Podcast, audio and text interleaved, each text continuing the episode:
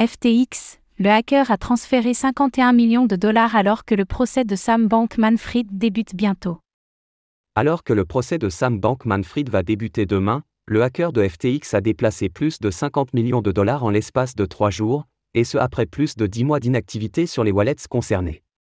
Comment l'individu s'y prend-il et où finissent les fonds concernés, transférés sous forme d'Ether, ETH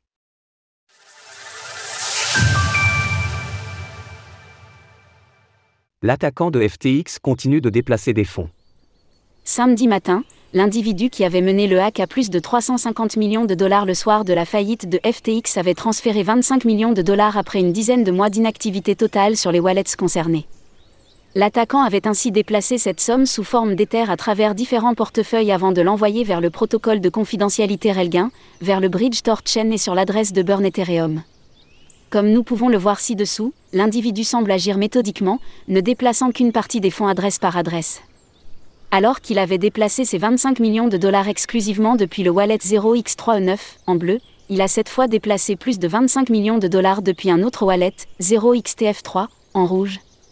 La finalité semble toutefois la même pour l'ensemble des ETH transférés par le hacker, c'est-à-dire que ces derniers finissent sur le bridge Torchain. Pour rappel, ce dernier permet d'anonymiser les transactions sortantes. Ainsi, au total, l'individu a déplacé plus de 51 millions de dollars en peu moins de 3 jours. À l'heure où nous écrivons ces lignes, l'individu détient toujours 275 millions de dollars à travers différents wallets, quasi exclusivement sous forme d'Ether. Presque un an après, nous ignorons toujours l'identité de la ou des personnes ayant mené cette attaque contre FTX. Toutefois, les fonds ayant été transférés depuis des wallets appartenant à FTX et d'autres à FTX US, une branche distincte, nombreux sont ceux qui avaient suspecté un délit d'initié. Au moment des faits, Sam Bankman-Fried avait déclaré que ces actions avaient probablement été commises par un ancien employé de l'exchange. Par ailleurs, il est intéressant de noter que ces mouvements soudains ont débuté seulement quelques jours avant que le procès de Sam Bankman-Fried ne débute. Ce dernier commencera demain, et devrait normalement finir le jeudi 9 novembre. Trade Republic, touché 4% d'intérêt par an sur les liquidités non investies.